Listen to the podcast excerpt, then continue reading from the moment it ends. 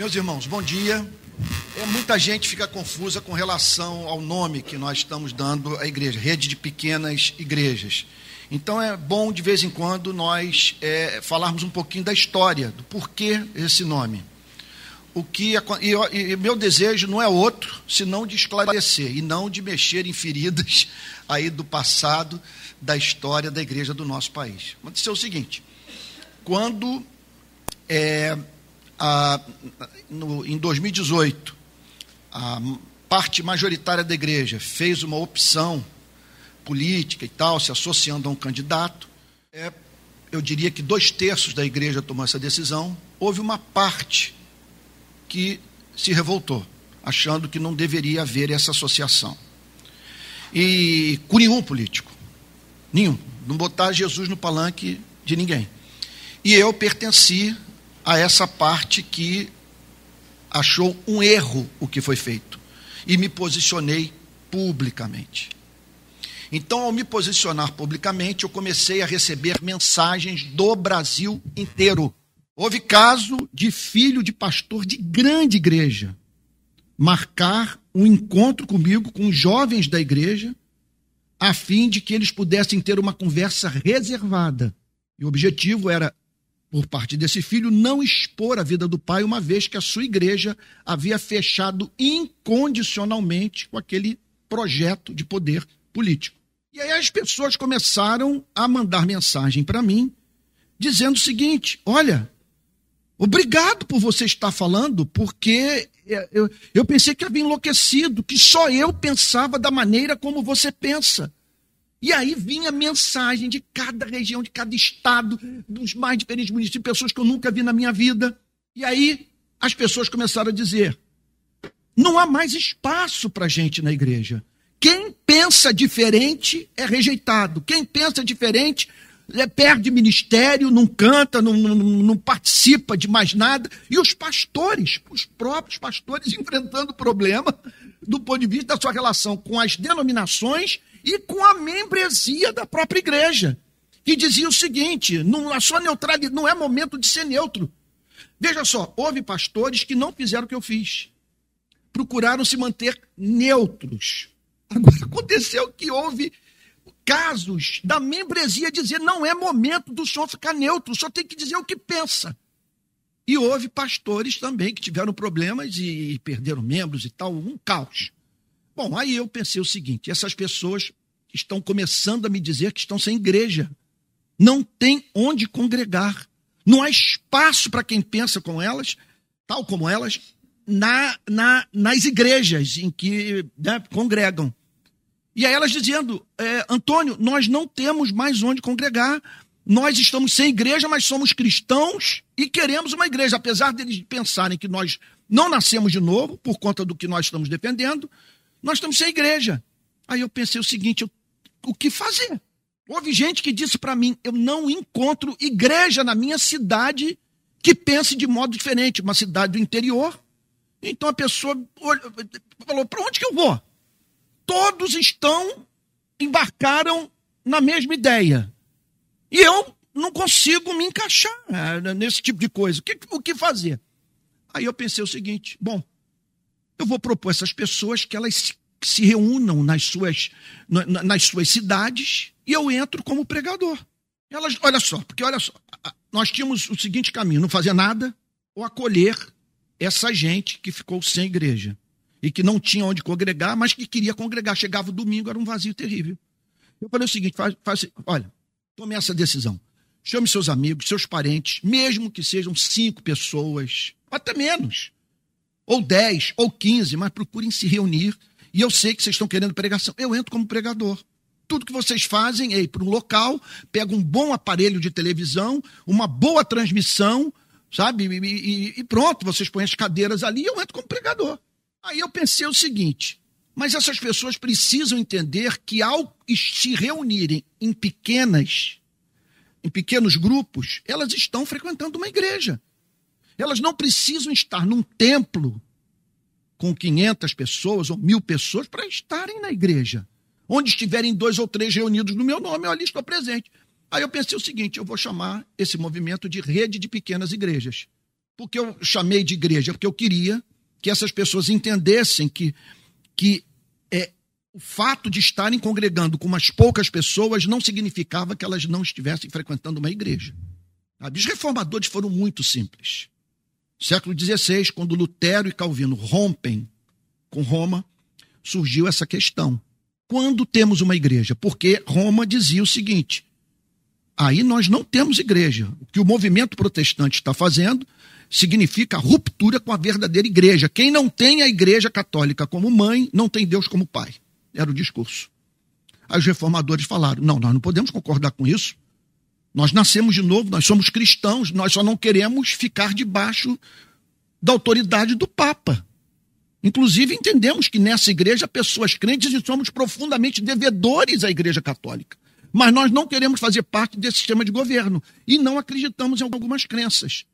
E aí ficou esse debate. A Igreja Católica dizendo que quem tinha saído não, não, não pertencia a nenhuma igreja. E os que saíram dizendo o seguinte: não, a Igreja Católica não tem o direito de exigir isso de nós. De que para nós estarmos na Igreja de Cristo, nós precisamos estar sujeitos ao Papa.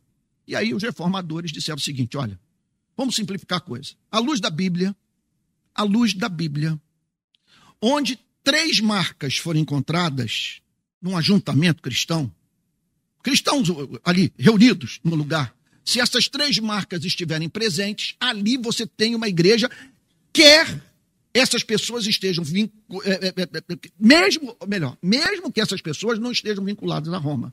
E quais as marcas? Número um, a pregação da palavra de Deus. A palavra de Deus está sendo pregada? Olha, essa é uma marca. A segunda marca, está havendo a ministração dos sacramentos, batismo e ceia. As pessoas estão sendo, os convertidos estão sendo batizados. A igreja se reúne para celebrar a ceia do Senhor. São dois sacramentos instituídos por Cristo. Ora, essa é uma outra marca. E a terceira marca, eles entendiam que tinha que haver uma disciplina. Os que se converteram e tomaram a decisão de viver uma vida santa, sendo recebidos a comunhão da igreja. E aqueles que se rebelavam contra a autoridade das Sagradas Escrituras, que viviam uma vida dissoluta, que não se submetiam às doutrinas centrais do cristianismo, deveriam ser convidados a se retirar, a fim de que a igreja não perdesse a sua identidade. Então, Lutero e Calvino disseram: se essas três marcas estiverem presentes, não importa. Essas pessoas podem estar se reunindo debaixo de, um, de uma mangueira, sabe, num, num cômodo, sabe, numa esquina, ao ar livre, numa praia, onde for. As pessoas estão presentes. E ali há essas três marcas, você tem uma igreja. Então eu pensei o seguinte: essas, precisa haver um resgate dessas, dessa mensagem do protestantismo do século XVI, de Lutero e Calvino. Elas, elas são poucas pessoas se reunindo em casas, às vezes cinco, dez, mas estão na igreja. Agora, uma igreja pequena. E aí surgiu a rede de pequenas igrejas.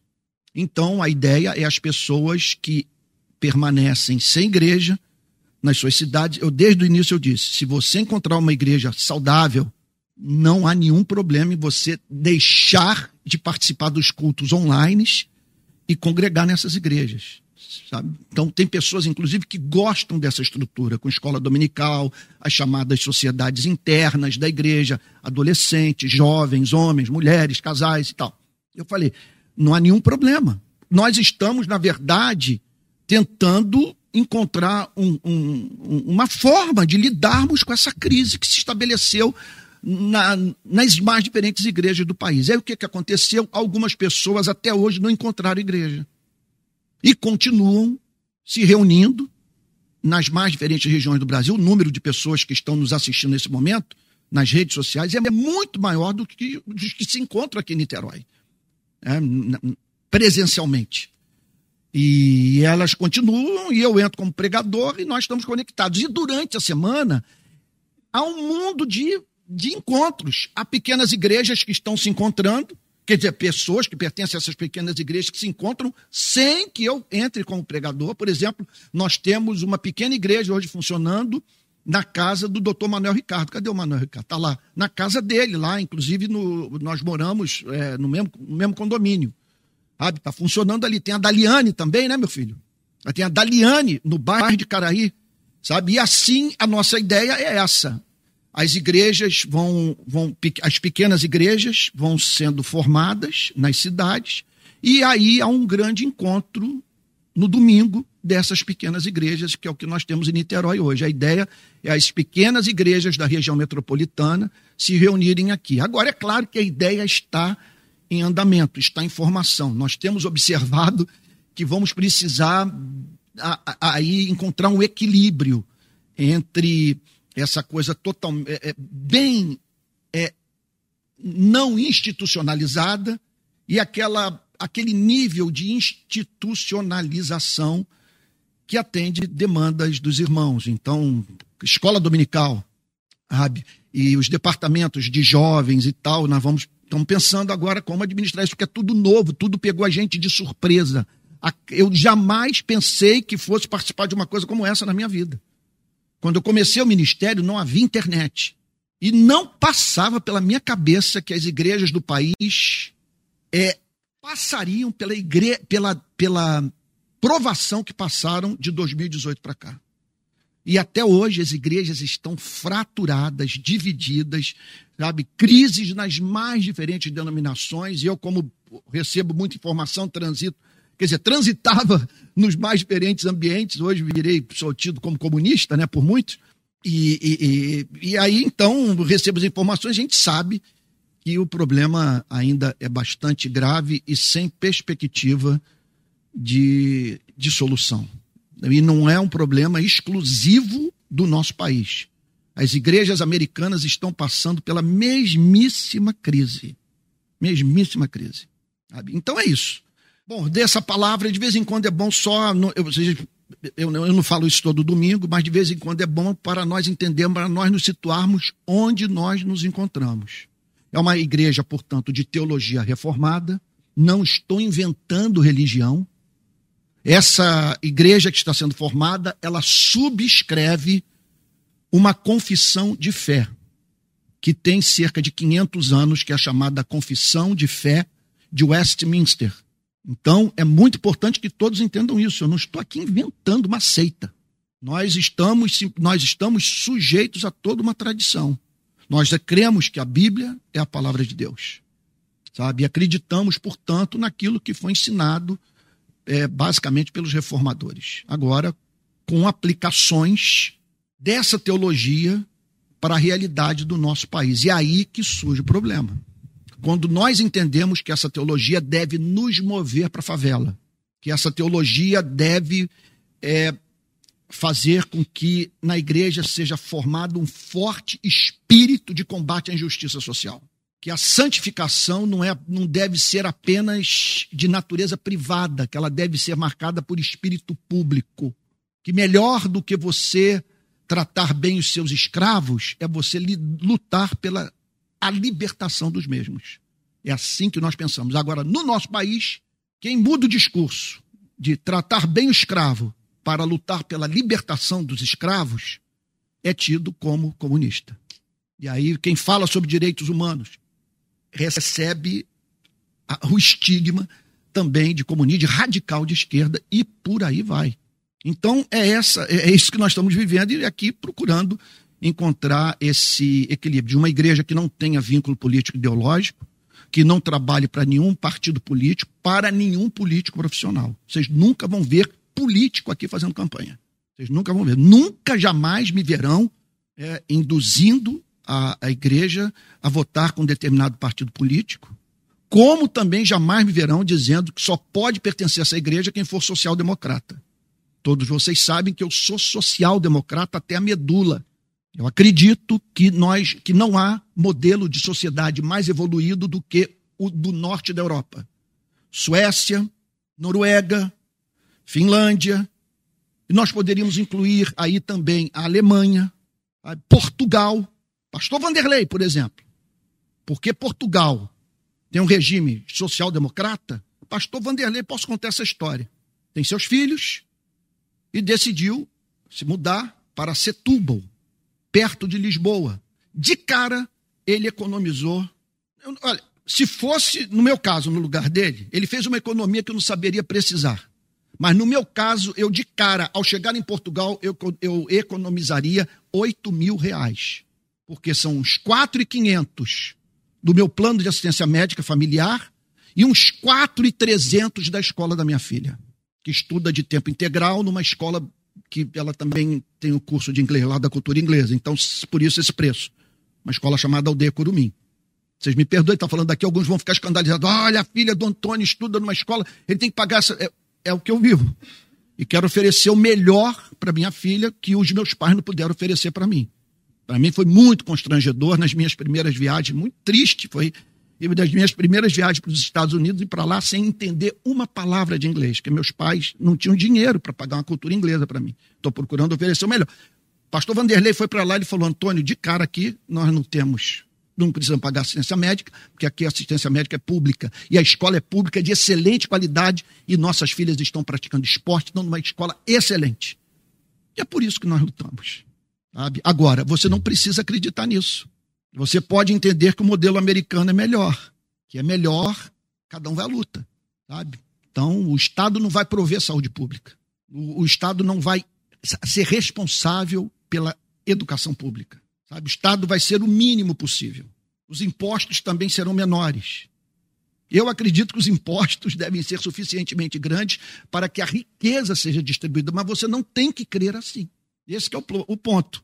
Eu não quero que aqui a gente pratique o erro que nós condenamos do outro lado. Quem do outro lado, nós observamos que quem defende esse modelo de sociedade que eu estou propondo não deve ser admitido à comunhão da igreja, é comunista. Sabe? Então, por falar nisso, eu vou aproveitar aqui, aí depois a gente entra para a palavra e fica só com a palavra.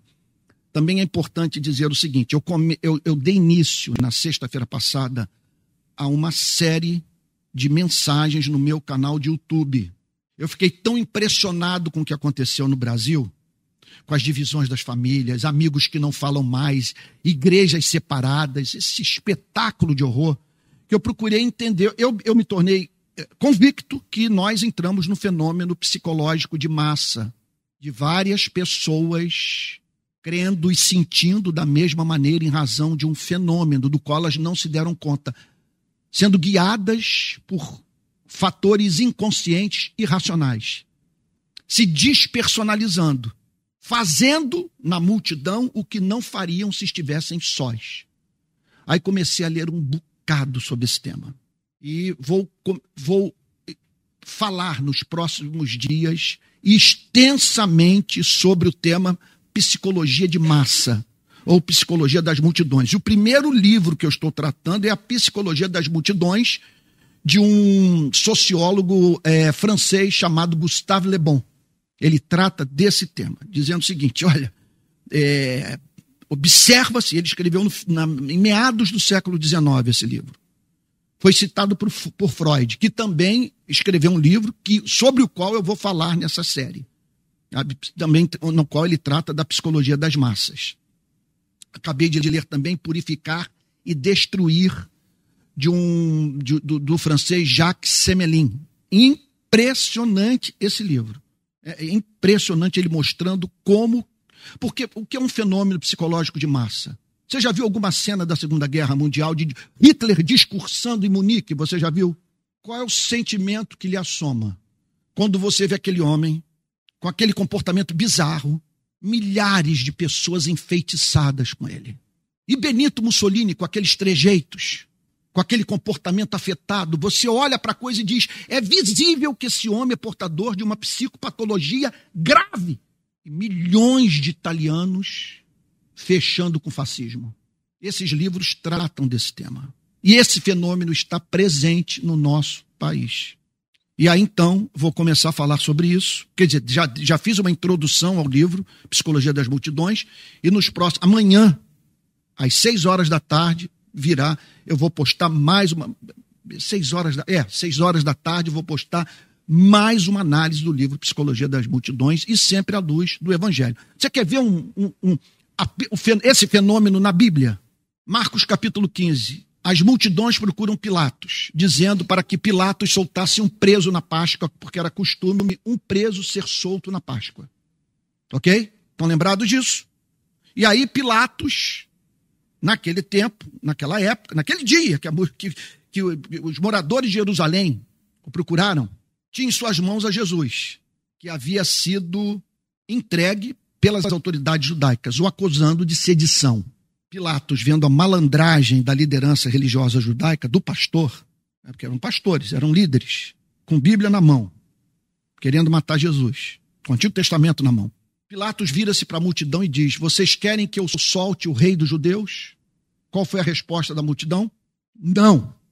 Nós queremos que seja solto Barrabás, mas que Cristo seja crucificado. Comentário que você encontra no Evangelho de Marcos que as multidões pediram a soltura de Barrabás e a crucificação de Cristo por conta da influência dos sacerdotes, do padre e do pastor. Nesses livros que eu estou estudando, em todos esses cenários de massacre, de extermínio, de genocídio, você encontra a figura da liderança eclesiástica, estimulando o extermínio.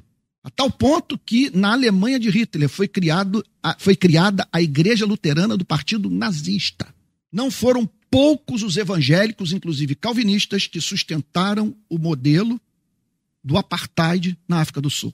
E uma infinidade defendeu o regime da escravidão, dizendo que se os escravos fossem libertos, as economias da Inglaterra e dos Estados Unidos iriam à bancarrota.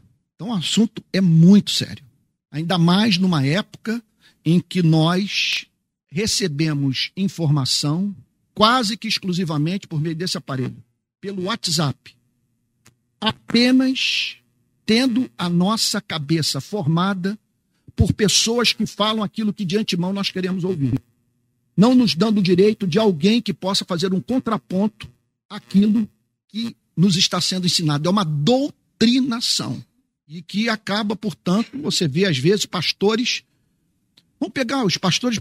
Passou, houve uma febre no Brasil de pastores criticando Gramsci. Eu não estou aqui para defender Gramsci. Mas a minha pergunta é o seguinte: quantos desses pastores leram Gramsci?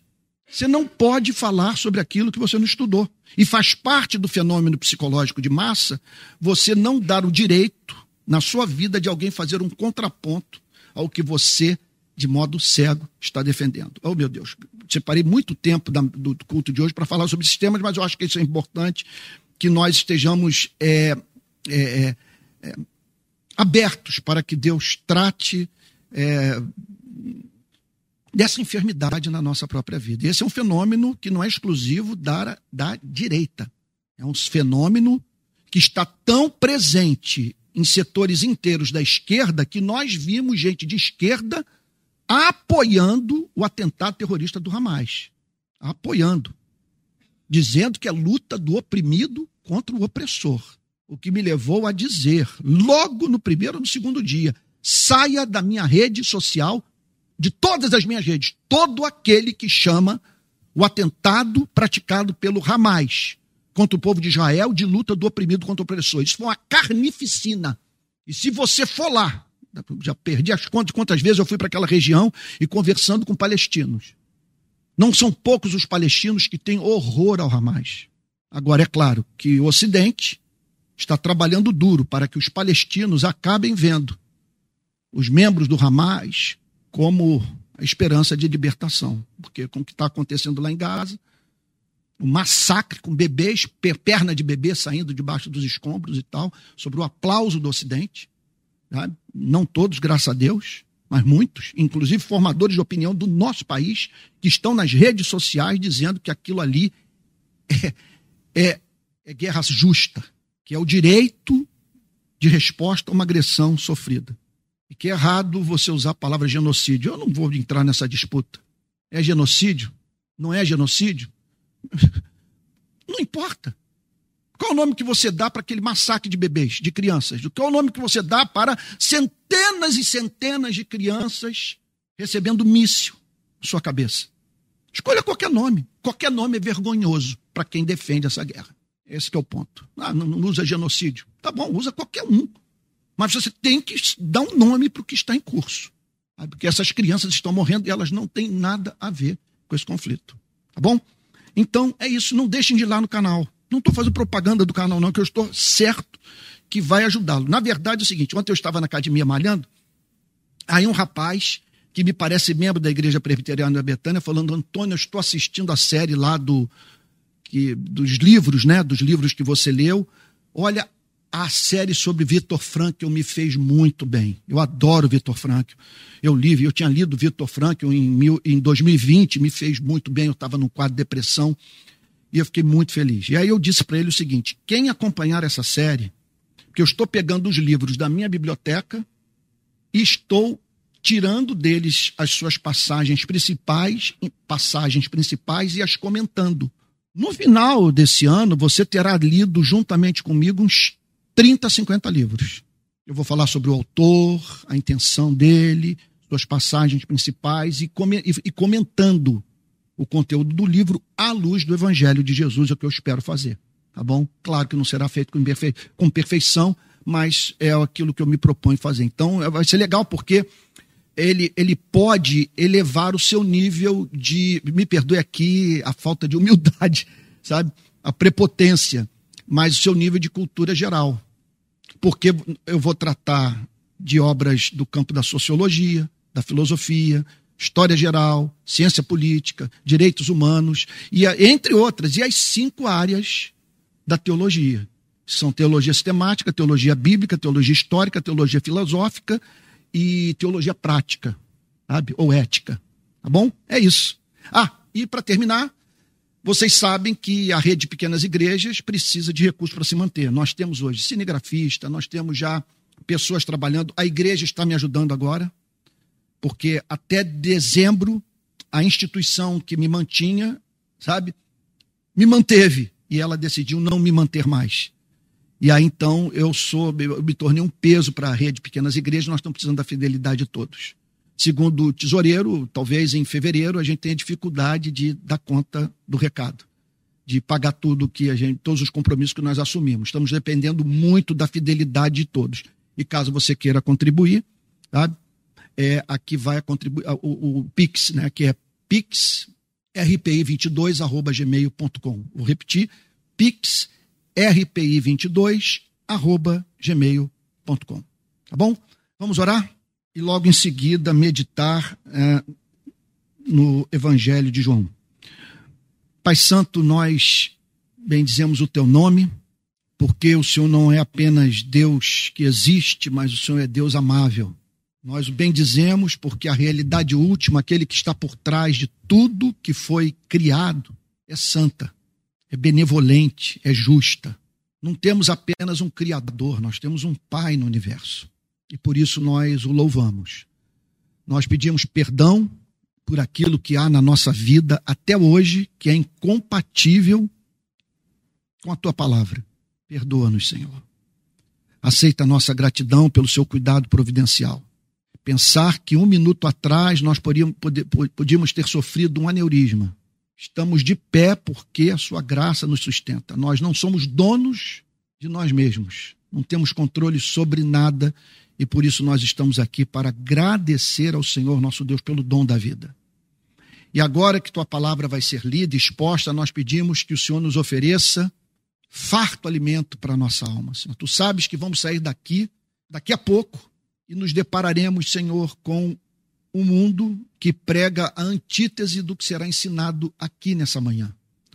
Por isso nós precisamos de muito poder, poder do Espírito, para que esse alimento nos sustente nos próximos dias, Senhor, e nos leve a por nós mesmos buscarmos a tua presença, Senhor.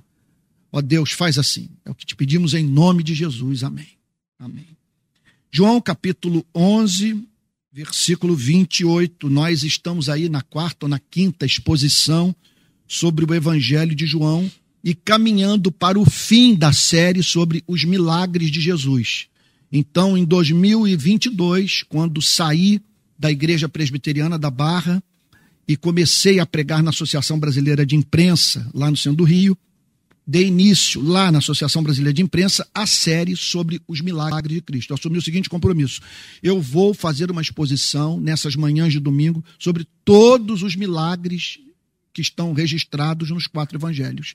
E assim nós fizemos e nos encontramos hoje nesse relato do milagre da ressurreição de Lázaro. Agora, Dentro dessa exposição sobre o milagre da ressurreição de Lázaro, nós já estamos aí na quarta ou, ou, ou, quinta mensagem, eu não saberia bem dizer. Então, no domingo passado, nós ficamos aqui no, na declaração de Marta. Né? Sim, Jesus, eu creio que o Senhor é o Cristo, o Filho de Deus que devia vir ao mundo. Então, no domingo passado, eu procurei responder a seguinte pergunta: Por que Marta declarou que ele devia vir ao mundo? Por que, que ele devia vir ao mundo? Então, com base em Isaías 53, eu respondi essa pergunta. E agora nós vamos entrar num texto que nós não analisamos até então, e eu não tenho esperança de terminar hoje essas pregações sobre João capítulo 11. Talvez a gente precise de mais dois domingos. Mas vamos lá. Vamos ver até onde o Espírito Santo vai nos levar. Repito, eu não quero ser cansativo, eu estou tão preocupado que eu já passei dos 60 e eu fico muito temente, muito temeroso de cair naquela de ficar repetindo as coisas e de você falar coisas que você já falou e tal. Estou apavorado com essa ideia e eu peço que todos vocês, por favor, digam para mim, Antônio, você já falou isso? Precisa, sabe? É porque aquela história, eu, já, eu acho que até nisso eu devo estar me repetindo, né? Que o Spurgeon, o Spurgeon costumava pregar dizendo: Nada trago em minhas mãos, nada trago em minhas mãos. Então era num domingo ele: Nada trago em minhas mãos, nada trago em minhas mãos. E a mensagem era linda. Que ele queria dizer o seguinte: quando eu me aproximo de Deus, eu não trago nenhuma boa obra para ganhar o amor dele. Eu vou com as mãos vazias para receber o que só pode ser recebido com as mãos vazias. Eu não, vou com as, eu não vou com as mãos cheias de boas obras. Eu vou com as mãos vazias, consciente da minha necessidade de ser tratado com graça. Só que o conceito mexia tanto com ele que ele não parava de falar: nada traga em minhas mãos, nada traga em minhas mãos. Aí uma senhora, sempre tem gente assim na igreja, sabe, que dá essas cutucadas no, do pastor. Mandou um bilhete para ele: Senhor Spurgeon, estamos cansados de saber da vacuidade das suas mãos. Pronto. Vocês sabem que ele fumava, né? Fumava. Aí um pastor metodista foi e pegou pesado com ele. Falou: não dá. Seu Spurgeon, não dá tenho que parar. Veja, fumava, não tinha o nível de entendimento que nós temos hoje sobre os efeitos deletérios de cigarro. Para mim, hoje, quem fuma perdeu o juízo. Né? Meu sogro, por exemplo, outro dia falou para mim, dos seus companheiros de turma de faculdade de medicina, os que fumavam, todos morreram. Então, mas Spurgeon não tinha esse entendimento. Século XVIII, século, ou melhor, século XIX. E aí então, o pastor metodista pegou pesado com ele, ao que ele virou-se para o pastor e disse o seguinte: Olha, Quero dizer uma coisa: o dia que eu perceber que estou fumando demais, eu paro. Mas o que o senhor quer dizer com fumar demais? Fumar dois cigarros ao mesmo tempo. o pior é que os historiadores pegaram o budget de igrejas. Olha como que nós não podemos ser dogmáticos com algumas coisas. Os budgets, os orçamentos de igrejas daquela época. Em várias delas, os historiadores descobriram que havia uma verba designada para o tabaco do pastor. Estava lá o orçamento, e X para o tabaco. é isso. É. Como que a gente precisa lidar com tudo isso com muita graça. Né? Então, é... então, não, o que, que, eu tava, eu, o que, que eu estava dizendo? Eu derivei que eu estava dizendo para vocês sobre. É... Sim, repetitivo, mas eu ia me repetir com relação ao quê? Já me esqueci do que eu ia me repetir, do que eu, do que eu temia ao falar repetir. Sabe? Mas vamos lá. Sim, Jesus, eu creio que o Senhor é o filho, o filho de Deus que devia vir ao mundo. Aí nós tratamos dessa questão. Abro um parênteses aqui para dizer o seguinte: Martin Lloyd Jones diz o seguinte: que todo verdadeiro pregador comete na sua oratória o erro do anacoluto. Vocês sabem o que é um anacoluto? Estou eu aqui falando. Aí, de repente, eu desvio do assunto que eu estava falando e me esqueço completamente do curso da minha mensagem, do ponto de onde eu me desviei para tratar de um outro assunto. É claro que eu fiz pensando em voltar. Mas aí, então, eu simplesmente saio dos trilhos e a igreja fica olhando para o pastor e dizendo o seguinte: mas o senhor não vai concluir o pensamento? Martin Lloyd Jones dizia o seguinte: essa é uma característica dos grandes pregadores, cometer anacolutos, porque eles não são profissionais. Eles estão tão apaixonados pelo que falam que muitas vezes tomados por encanto pelo que acabaram de anunciar, eles se esquecem do que estavam falando e passam a pregar sobre aquilo que veio com uma nova força, com um novo fulgor, com uma nova graça sobre suas mentes e seus corações. Sabe? Então, verso 28. Depois de dizer isto, Marta foi chamar Maria, a sua irmã, e lhe disse em particular: Olha que coisa maravilhosa, gente. Que coisa maravilhosa. É, se há uma, uma informação que você deve passar para alguém, se você quer cumprir na vida do próximo esse papel decisivo, é o seguinte: o que é o amor? O amor é você fazer com que aquele que cruza o seu caminho, no contato com você, tenha sua vida viabilizada. Se aproxime de Deus. Essa semana eu estava na academia, aí chegou um professor, falou o seguinte para mim: Antônio, é evidente que você pode pegar mais pesado. Eu vou alterar o peso. Eu pensei, não, isso aqui é o que eu consigo fazer. Não, é evidente. Porque ele vê pelo seu movimento, pela sua expressão facial, que você não está fazendo esforço suficiente. Ele diz o seguinte: que funciona a musculação quando você passa é, a sentir que não dá mais para avançar. E ele me via terminando o exercício, a chamada série, demonstrando que eu podia avançar mais. Aí ele mudou o peso. E aí eu me vi fazendo exercício com peso bem mais pesado. Eu me virei para ele e falei: Isso é amor, cara. O que é o amor? É você estar tão interessado na minha vida a ponto de perceber potencialidades que eu mesmo não percebo, me levando a ter contato com uma riqueza que eu desconheço. É o papel do obstetra. Você põe para fora aquilo que não se manifestaria se não fosse em razão da sua preocupação comigo. Isso é uma coisa extraordinária, gente. Extraordinária. E o que Marta fez por Maria é o que nós deveríamos fazer uns pelos outros. O Mestre chegou e está chamando você. E ajudar as pessoas a terem consciência do amor de Cristo pelas suas vidas e do interesse de Cristo em manter comunhão íntima com elas. O que é a ética cristã? É todo aquele que mantiver contato com você sentir sede de estar na companhia de Jesus. Isso é cristianismo. Sua presença, ela, ela faz tão bem. E o perfume de Cristo, ele é exalado de uma forma tão encantadora por você que quem mantém contato com sua vida sente o desejo de estar com Cristo. E Marta fez pela sua irmã Maria o que nós deveríamos fazer uns pelos outros pela igreja, dentro da igreja. É isso. Estava lá em Portugal, e o queridíssimo Osmar Ludovico e a Isabelle Ludovico, que trabalharam muitos anos no Brasil, me convidaram para almoçar na casa deles. Convidaram a mim, a Alissa e a Adriane. Agora, em fevereiro do ano passado. E ele, sabendo do que estava em curso, ele falou: Antônio, não usa o nome igreja, não. Põe outro nome. Fala, fala, fala que é uma coisa assim de uma, uma comunidade de amigos. Põe um nome assim. Para enfatizar o fato a igreja saiu dos trilhos se institucionalizou demais, deixou de ser orgânica, deixou de ser um lugar onde você encontra os seus melhores amigos. Bom, não quero ser dogmático com relação a isso, mas eu diria que a igreja deveria funcionar assim. Marta dizendo para Maria: Jesus chegou e quer conversar com você. Esse é o objetivo da pregação. Se você me perguntasse qual é a sua meta, minha meta é que, terminado esse culto, todos vocês tenham desejo de ler mais a Bíblia de orar mais, de se interessar mais pela pessoa de Cristo. E foi isso que Marta fez por Maria.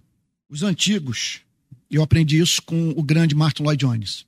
Eles costumavam dizer o seguinte: sempre que vier ao seu coração o desejo de orar, ore.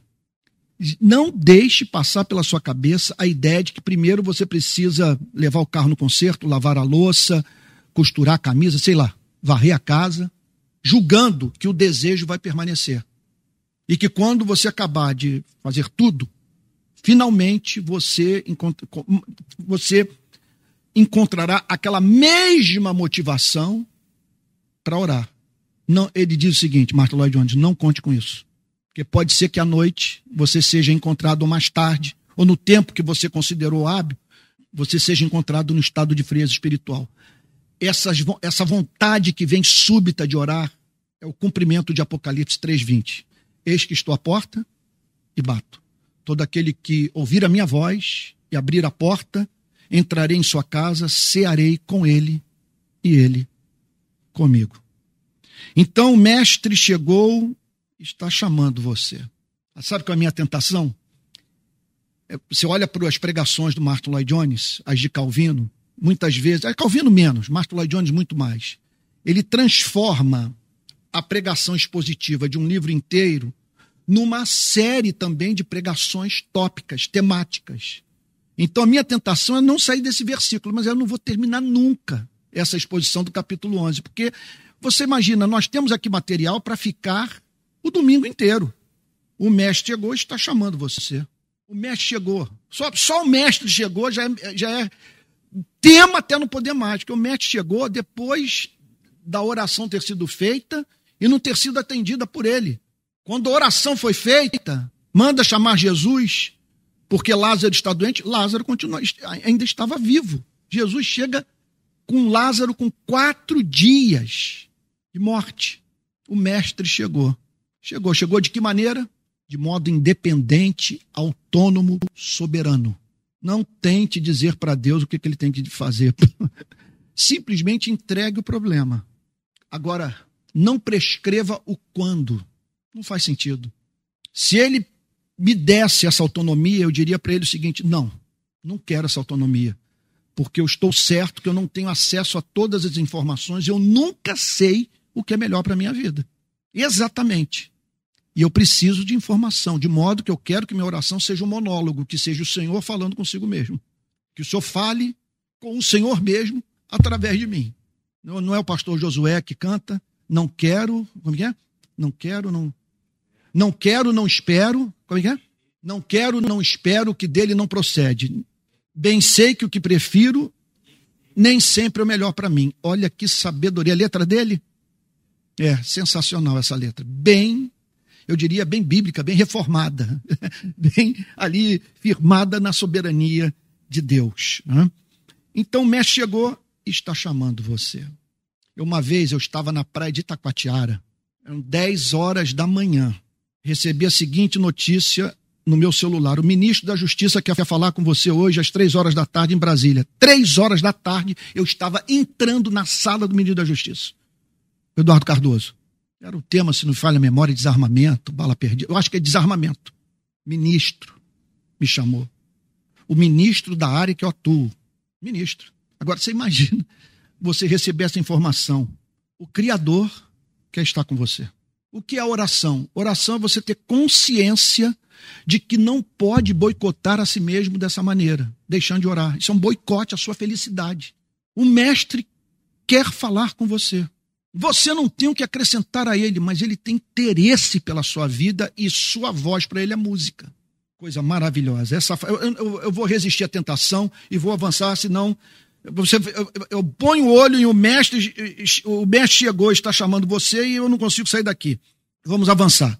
Verso 29. Quando Maria ouviu isso, olha aí, o que, que você deve fazer quando você ouve o mestre chegou e quer falar com você?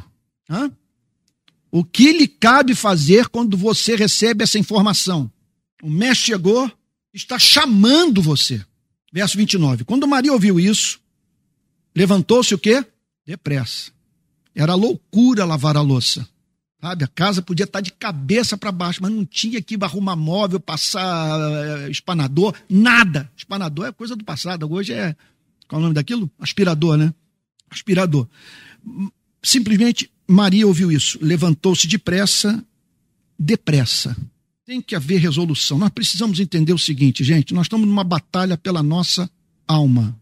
Batalha pela nossa alma. É o mundo dos ansiolíticos, dos antidepressivos, é o mundo das noites mal dormidas, é o mundo da solidão, das guerras, da insegurança, da falta de sentido. Nós não podemos negligenciar o cultivo do espírito.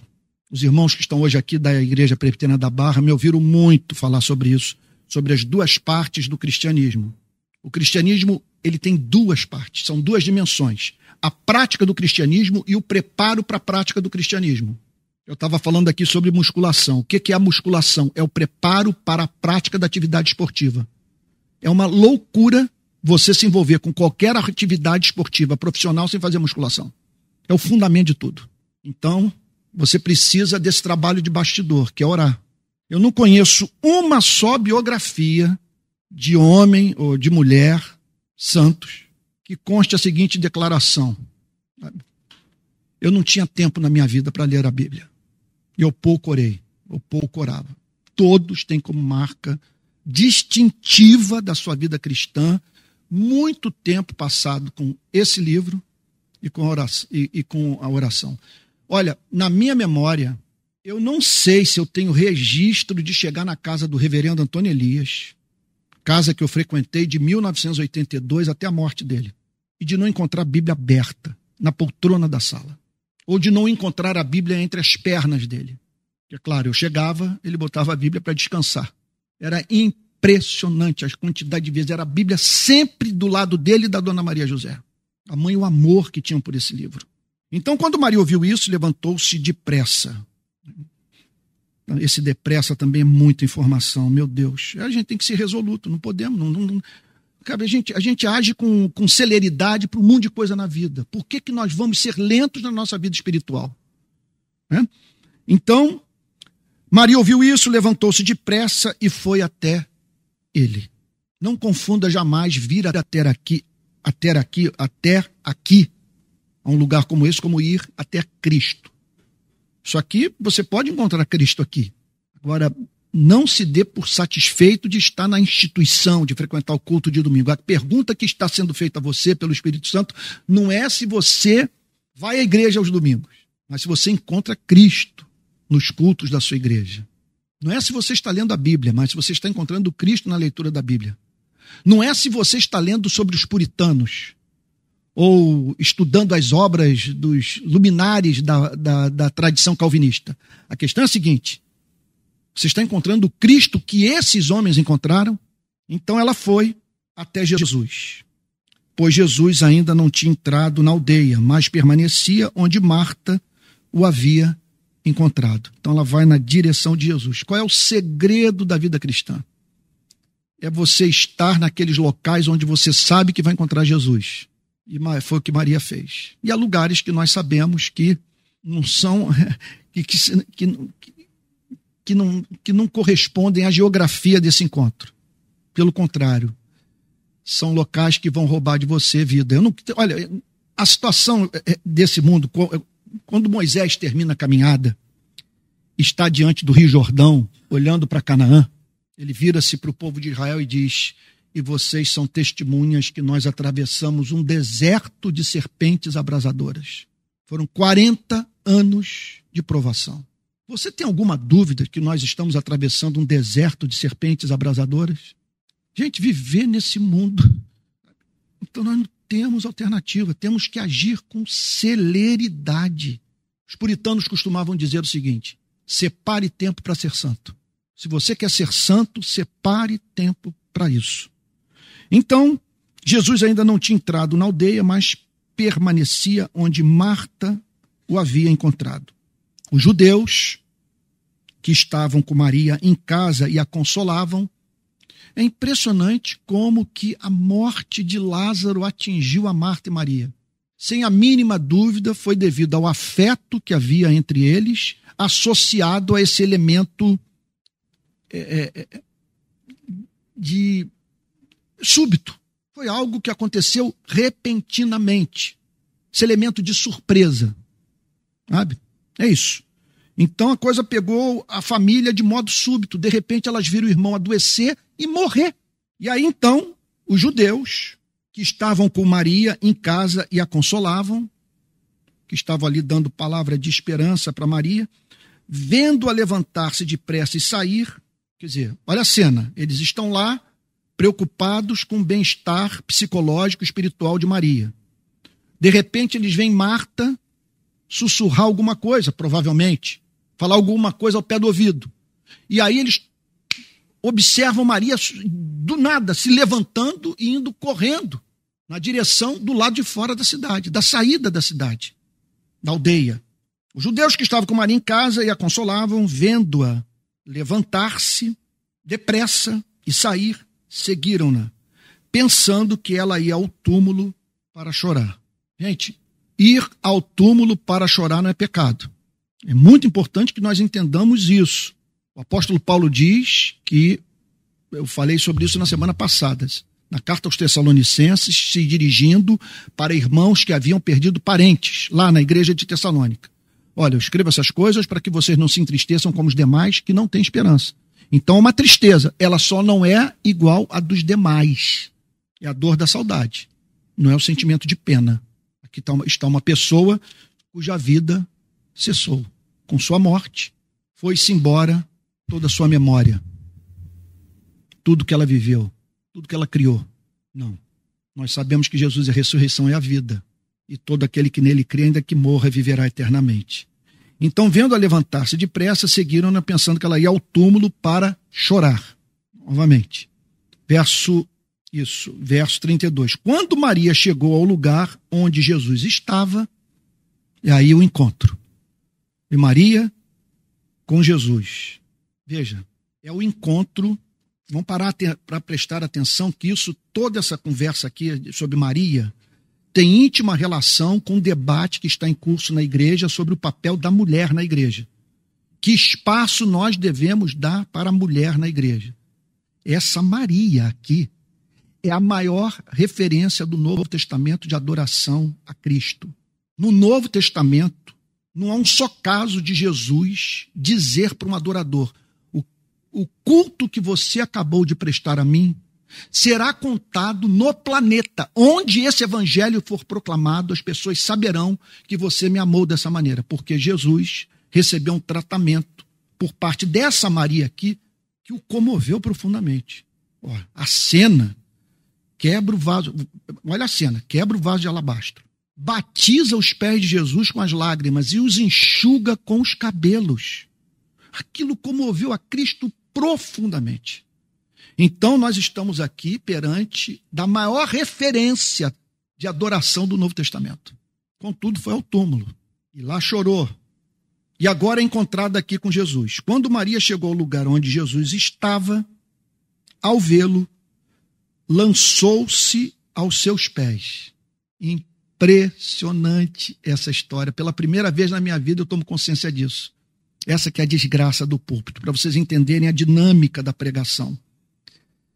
Muitas verdades o pregador só, só observa quando ele está no púlpito pregando. E muitas vezes, na minha experiência, foram as vezes que eu passei a falar mais alto, me exceder na pregação, naquelas, foi, foi justamente nas ocasiões em que eu vi no púlpito que não vi durante horas estudando o texto, em casa. E o que eu estou vendo aqui pela primeira vez na minha vida que em duas ocasiões Maria ficou aos pés de Jesus. Você já tinha pensado nisso? Eu estou pensando nisso agora, pela primeira vez, confesso a vocês. Aqui, com seu irmão morto, no quarto dia. A lágrima do luto, da perplexidade, da incompreensão. Estou com uma dificuldade de, de relacionar a morte do meu irmão com aquilo que eu conheci de você. O tratamento que você deu a nós três não é condizente com o sofrimento que você permitiu que a gente passasse. Não estou com dúvida do seu amor, só não estou entendendo o que está em curso.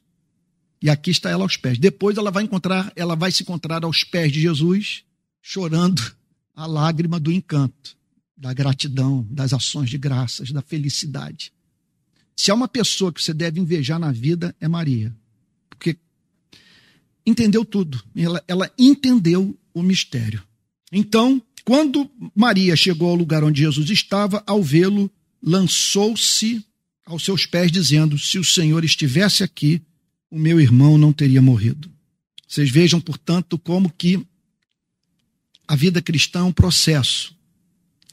E Maria havia chegado a uma conclusão é, profundamente bíblica, cristã, da autoridade de Cristo. O Senhor tem autoridade sobre a morte. Se o senhor estivesse aqui, isso não teria acontecido. Qual era a dificuldade dela? Não entender que ele não precisava estar ali. Então, um ponto era claro para ela. Ele poderia ter preservado a vida do meu irmão. O que ela não entendia é porque não fez e porque chegou tão atrasado. Verso 33. Quando Jesus viu que ela chorava e que os judeus que acompanhavam também choravam, agitou-se no espírito e se comoveu. Não, não vou, me recuso falar sobre o verso 33 hoje. Agitou-se no espírito, se comoveu. Sobre isso nós precisamos de um domingo para falar sobre essa comoção. Que no grego passa a ideia de uma indignação.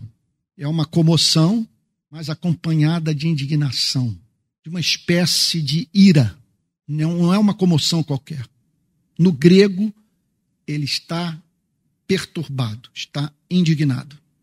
Sobre isso eu vou falar no próximo domingo, tá bom? Reverendo falava para mim, meu filho, é bom o povo, então sempre terminar a pregação, que pena que acabou, que pena que é, foi bom, pena que foi pouco. Mas eu sei que foi longo, né? Vamos ficar de pé aqui, vamos terminar, porque o pacto é nós só passarmos do meio-dia se o fogo pentecostal cair. Tá bom? Vamos ficar em pé.